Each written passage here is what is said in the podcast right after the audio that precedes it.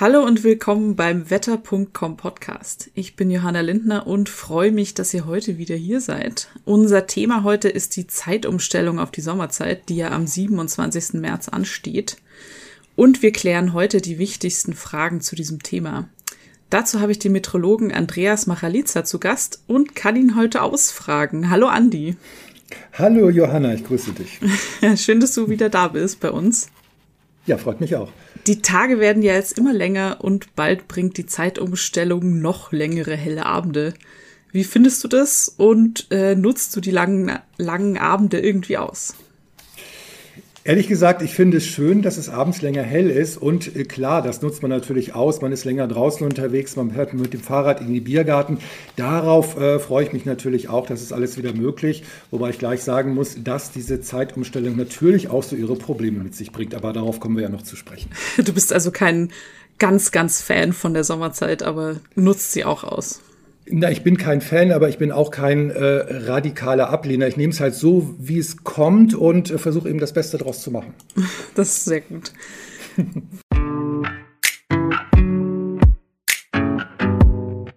Diese Frage kann ich auch gleich an unsere HörerInnen weitergeben.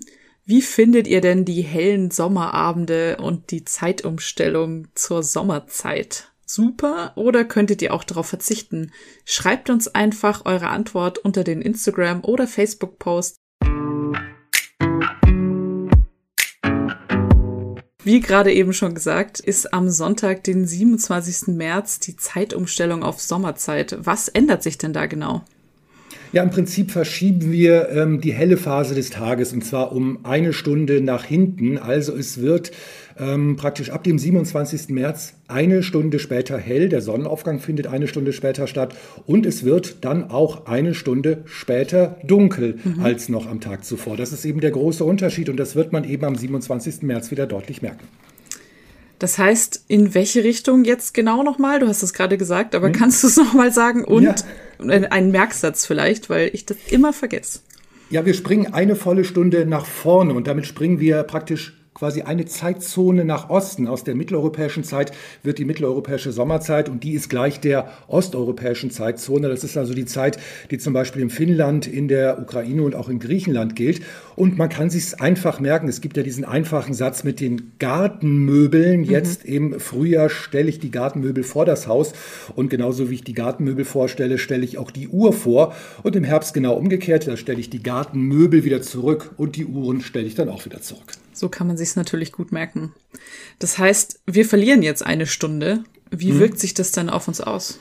Ja, ganz einfach erstmal für viele oder bei vielen durch Schlafmangel. Es ist ja so ein kleiner Jetlag, den wir da durchmachen. Wir kommen gewissermaßen aus unserem Schlaf-Wach-Rhythmus raus. Ähm, und das braucht eine gewisse Zeit, bis sich das wieder einpendelt. Man muss aber da sagen, das ist auch bei jedem individuell sehr verschieden. Jeder Mensch reagiert da anders. Es gibt ja auch diese klassischen Erlen, äh, Erlen und Eulen nicht Erlen, Erlen? die Lerchen und die Eulen. also die Lerchen, glaube ich. Ja, genau, so ist es ganz genau. Nein, die Lerchen, die Frühaufsteher, denen fällt die Umstellung jetzt auf Sommerzeit generell leichter und die Eulen, die Spätaufsteher und die Nachtmenschen haben da in der Regel deutlich mehr zu kämpfen und haben da einige Tage mit zu tun. Das hängt eben mit unserer inneren Uhr zusammen. Die ist ja hormonell gesteuert. Vor allem das äh, Hormon Melatonin spielt da eine ganz besonders wichtige Rolle. Wie kann ich denn jetzt, also ich zum Beispiel als Eule, wie kann ich mich darauf vorbereiten? Kann ich irgendwas machen, damit ich trotzdem wacher bin? Ja, es bringt wenig, jetzt da einfach äh, ab Sonntagabend eine Stunde früher ins Bett zu gehen, weil äh, du normalerweise da dann absolut noch nicht müde bist. Der Schlaf-Wach-Rhythmus ja. ist darauf noch nicht eingestellt, also da liegt man nur wach im Bett, das bringt dann ja auch nichts. Ja, es ist am besten, sich äh, vielleicht ein paar Tage vorher so langsam ähm, umzustellen, also so langsam dran zu gewöhnen, schon mal so ein paar Tage vorher stückchenweise äh, langsam die Tagesabläufe etwas nach vorne zu, vorzuverlegen. Also schrittweise so etwas früher aufzustehen und dann hat man am Stichtag am 27. März dann generell weniger Probleme. Und äh, noch ein Tipp für alle, die Mittagsschlaf machen, den eventuell mal ausfallen lassen. Das könnte dann auch ähm, dann für die nötige Bettschwere am Abend sorgen. Aber der Mittagsschlaf ist ja dann nach der Zeitumstellung wahrscheinlich ganz praktisch. Also wenn man so 15 bis 20 Minuten sich nochmal hinlegt, das geht ja dann bestimmt.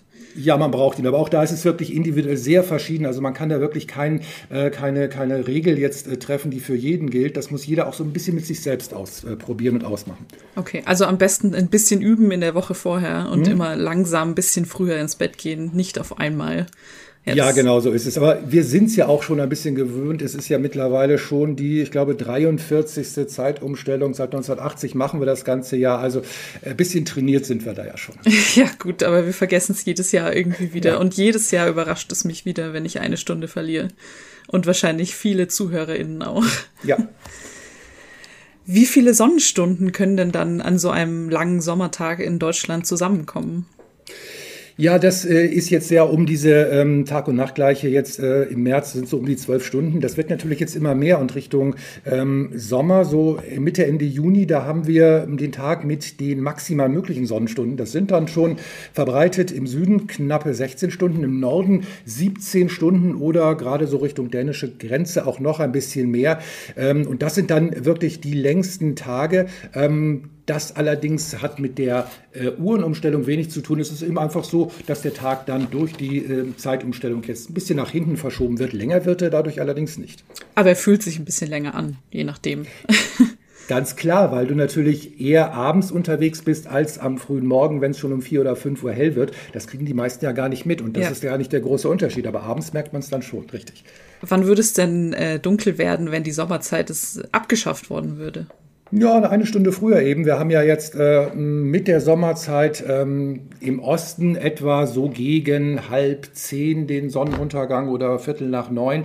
Im Westen ist das Ganze eher ein bisschen später und im Nordwesten so gegen 22 Uhr an der Nordseeküste. Das ist eben dann ähm, mit der Abschaffung der Sommerzeit alles eine Stunde früher. Also es würde dann praktisch so zwischen 20 Uhr 30 und äh, 21 Uhr allmählich dunkel werden in Deutschland. Und das eben an den längsten Tagen des Jahres. Jahres. Davor im Mai zum Beispiel oder auch im August auch schon mal dann deutlich früher. Im Sommer hört man ja auch von der sogenannten Sommersonnenwende. Und ähm, wie hängt die denn mit der Sommerzeit zusammen? Wahrscheinlich gar nicht, aber kannst du das nochmal mhm. erklären?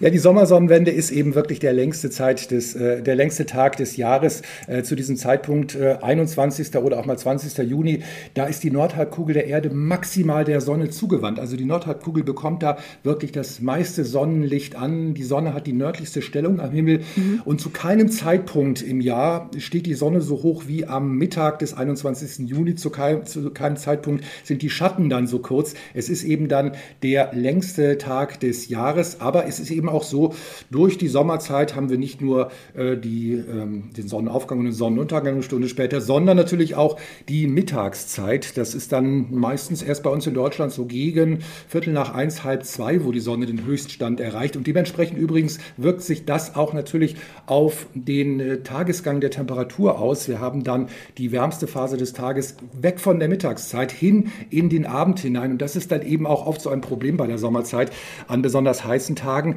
dass es am Abend lange, lange, lange dauert, bis es dann richtig abkühlt. Und da kann man dann auch nicht so gut einschlafen, wenn wir abends um 23 Uhr oder Mitternacht noch knapp 30 Grad haben.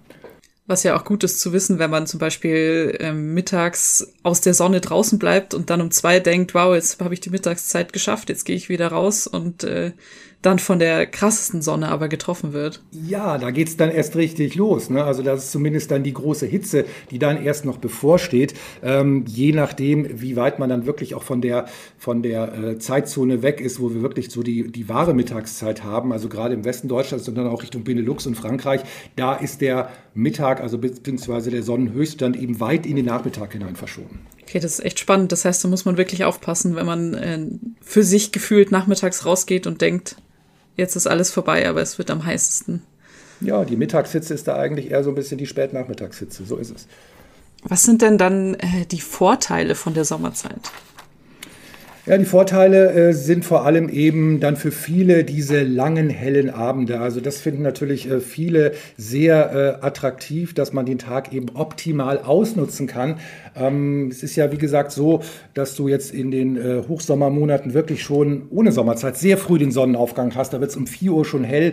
Ähm, das bringt natürlich den wenigsten was, weil die meisten da einfach noch im Bett liegen. Es ist im Gegenteil eher so, dass viele dann gestört werden dadurch, dass es schon hell wird und die Sonne durch die Fensterritzen scheint. Ähm, insofern, ja, kann man natürlich sagen, äh, ist das eben der große Vorteil bei der Sommerzeit.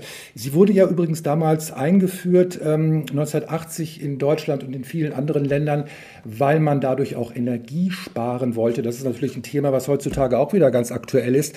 Ähm, das ist allerdings ein Punkt, ähm, der nicht so richtig erreicht worden ist. Damals hat man ja auch so die Ölkrise der 70er Jahre zum Anlass genommen, darüber nachzudenken, möglichst da wirklich am Abend Licht und Energie einzusparen. Auf der anderen Seite ist es eben so, dass äh, in den Morgenstunden, gerade in den Übergangszeiten April äh, oder Oktober, es eben morgens noch längere Zeit dunkel und kalt ist und man da eventuell wieder mehr Energie verbraucht, also sich das Ganze sozusagen ausgleicht. Also dieser, dieses Energieeinsparungsargument, das ist eigentlich nie so richtig zum Tragen gekommen. Es ist vor allem wirklich die Lebensqualität, die schönen langen Abende.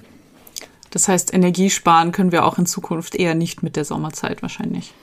Ja, es wird schwierig. Also das äh, ist jedenfalls nicht das, was uns da großartig hilft. Da müssen wir wirklich auf andere Methoden zurückgreifen. Was sind denn die Nachteile von der Sommerzeit? Dass es eben gerade in den Übergangsjahreszeiten ähm, dann plötzlich morgens eine Stunde länger dunkel und kühl ist, mhm. äh, was sich eben wieder dadurch auswirkt, dass wir wieder Licht brauchen, eventuell die, die Heizung.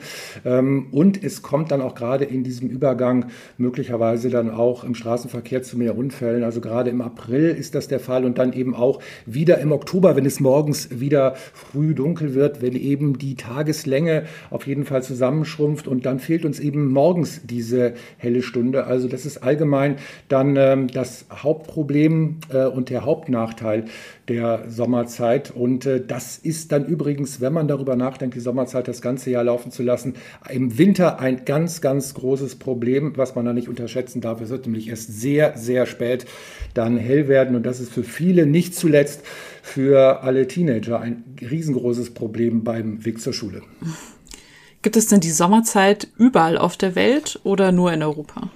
Es gibt sie bei weitem nicht überall. In einigen Regionen macht es auch gar keinen Sinn. In der Nähe des Äquators, da ändert sich im Laufe des Jahres die Tageslänge sowieso kaum. Da bringt das wenig. Und in den Polargebieten eigentlich auch nicht. Da ist es ja sowieso im Sommer ohnehin den ganzen Tag und die ganze Nacht hell. Da haben wir die Mitternachtssonne. Interessant also ist das Ganze eh nur für die mittleren Breiten. Und es gibt rund ja, gut 70 Länder weltweit, die an der Uhr drehen. Die meisten davon tatsächlich in Europa. Da sind es knappe 50. Und ähm, das ändert sich übrigens mit der Regul Regelung äh, immer wieder mal. Immer wieder kommt mal ein neues Land dazu. Teilweise fällt dann auch mal ein Land weg. Zuletzt übrigens Brasilien, das seit 2020 die Uhr nicht mehr umstellt. Übrigens noch ganz interessant, Marokko hat seit 2018 auch praktisch nicht mehr die Uhrenumstellung, aber stellt die Uhr trotzdem noch während des Ramadans mal für kurze Zeit eine Stunde zurück. Davor hat man übrigens viermal im Jahr an der Uhr gedreht. Das war dann doch ein bisschen viermal, zu viel. Ja, Wahnsinn. Ne? Und ähm, übrigens auch ähm, in Nordamerika, in den USA, wird die Uhr auf Sommerzeit umgestellt. Übrigens schon ein bisschen früher als bei uns. Äh, wir haben schon seit dem 13. März äh, schon dort die Sommerzeit, was zur Folge hat, dass wir jetzt im Moment, zumindest bis wir dann umgestellt haben, nur noch fünf Stunden Zeit unter Unterschied zu New York haben. Das stimmt, dass es die Umstellung in den USA bisher auch gibt. Und da gab es nämlich eine ganz neue Entwicklung. Am 15. März hat der US-Senat einstimmig die Abschaffung der Winterzeit beschlossen. Und das Gesetz heißt, oder der Gesetzesentwurf hat den recht dramatischen Namen, wie ich finde, Sunshine Protection Act. Sehr ähm, schön. Ja, Im Herbst äh, 2023 sollen die Uhren dann nicht mehr zurückgedreht werden. Aber das Gesetz muss noch vom US-Repräsentantenhaus und vom Präsidenten Joe Biden angenommen werden. Mhm. Aber wenn das durchgeht, dann wäre tatsächlich bald in USA keine Winterzeit mehr da. Was ist denn der mhm. Vorteil von einer solchen Regelung und wäre das auch für Deutschland denkbar? Naja, der große Vorteil ist äh, auf jeden Fall, dass die Zeitumstellung abgeschafft ist, dass wir mhm. nicht mehr zweimal jährlich an der Uhr hin und her drehen, was viele Bürgerinnen und Bürger doch wirklich nervt und äh, auch gesundheitliche äh, Folgen hat für viele, also gerade für Kinder, für ältere Menschen oder auch äh, Menschen mit Schlafstörungen, die haben darunter doch mal eine gewisse Zeit zu leiden. Also es äh, wäre schon von Vorteil, wenn man sich da auf, einige, auf eine Zeit einigen könnte. Ähm, und es sind ja auch bei uns entsprechende Planungen auf den Weg gebracht worden. Die EU-Kommission hat es vorgeschlagen, die ähm, Zeitumstellung abzuschaffen und das ist ja auch vom EU-Parlament 2019 verabschiedet worden. Aber der Ball liegt jetzt bei den EU-Mitgliedsländern und hier gibt es nach wie vor keine einheitlichen Präferenzen. Man kann sich eben nicht für eine Zeit entscheiden. Die einen wollen lieber die Winterzeit, die Normalzeit und die andere, äh, die anderen ganzjährige Sommerzeit. Und da droht dann eben tatsächlich auch ein Flickenteppich und äh, das will ja verständlicherweise auch keiner. Und so liegt im Moment dieses ganze Thema wirklich auf Eis. Man kann natürlich auch sagen, es gibt im Moment wirklich auch wichtigere Themen in diesen Zeiten. Und äh, insofern muss man jetzt mal wirklich äh, gucken, ob sich da überhaupt noch mal was tut. Irgendwann vielleicht mal am St. Simmerleinstag sich für irgendeine Zeitzone entscheidet. Aber ganzjährige Sommerzeit, ich habe es schon mal eben gesagt, hat natürlich gerade in den Wintermonaten den deutlichen Nachteil, dass es bis in den Vormittag hinein dunkel bleibt. Wir haben auch dann wirklich für viele, viele Wochen über den ganzen Herbst bis in den Frühling hinein lange dunkle Morgen- und Vormittagsstunden, was dann für viele noch müder macht. Und äh, ähm, da haben eben dann wirklich viele mit zu kämpfen. Ewige Winterzeit oder ewige äh, Normalzeit hieße eben, dass äh, es mit den sommerlich hellen Abenden dann nicht mehr so weit her ist. Die fallen dann eben so ein bisschen flach, aber man muss wirklich sagen, laut äh, Schlafforschern, Chronobiologen ist es wirklich die gesündere Zeit, diese Normalzeit. Und äh, im Zweifelsfall würde ich mich auch für diese Normalzeit entscheiden. Das heißt, es gibt jetzt Normalzeit oder Sommerzeit nicht die perfekte Zeit, die alles abdeckt, sondern man muss immer irgendwie ähm, einen Kompromiss machen. Ja, genau. Und da sagen natürlich viele dann wiederum, ja, dann haben wir am Sommer, im Sommer mit der Sommerzeit die schönen langen, äh, schönen langen Abende. Ja. Auf der anderen Seite mit der Winterzeit, mit der Normalzeit haben wir eben nicht das Problem mit den äh, dunklen Morgenstunden. Also lassen wir doch alles, wie es ist und stellen die Zeit weiterhin zweimal im Jahr um. Äh, das ist natürlich auch ein Argument. Ja, genau. Das, aber was spricht denn dagegen, dass man das einfach so lässt? Ja, wie gesagt, es gibt für viele ähm, da auch Probleme mit der Zeitumstellung, was Schlafstörungen angeht, Konzentrationsprobleme, allgemein gesundheitliche Probleme, was sich übrigens laut einer äh, Umfrage bei Frauen deutlich stärker bemerkbar macht als bei Männern. Äh, Frauen leiden darunter zu 49 Prozent oder 49 Prozent aller Frauen haben das angegeben bei einer Umfrage, Männer 35 Prozent, ähm, die da wirklich mit Problemen bei der Uhrenumstellung, bei der, mit Schlafstörungen und Konzentrationsproblemen zu tun haben. Ähm, das das ist ja doch ein relativ hoher Pro Prozentsatz. Ähm, zumindest mal für einige Tage äh, kann das eben der Fall sein. Insofern, ähm, ja, wenn man natürlich bei äh, dieser äh, Regelung mit der zweimaligen Uhrenumstellung im Jahr bleibt, muss man natürlich weiter diese Probleme ähm, in Kauf nehmen. Ja, und das ist natürlich die Frage, ob es einem das wert ist. Ja, das heißt, wir sind jetzt doch nicht ganz, ganz so viel weitergekommen, weil es einfach die perfekte Lösung leider nicht gibt. Ja, so ist es ganz genau. Und ich würde sagen, wir versuchen das Beste daraus zu machen, nehmen es so hin, wie es ist, drehen wieder fleißig unsere Uhr vor am 27. März und genießen dann die langen Abende. So. Das finde ich ist ein guter, ähm, gutes Schlusswort für diesen Podcast. Vielen Dank für deine Zeit, Andi. Ja, sehr gerne. Bis zum nächsten Mal beim Wetter.com Podcast, wenn wir wieder neue spannende Themen zum Wetter und zum Klima besprechen. Wer mehr über das Wetter oder auch den Klimawandel erfahren will, der kann gerne auch unseren Podcast hier auf Spotify, iTunes und Co abonnieren. Darüber freuen wir uns sehr.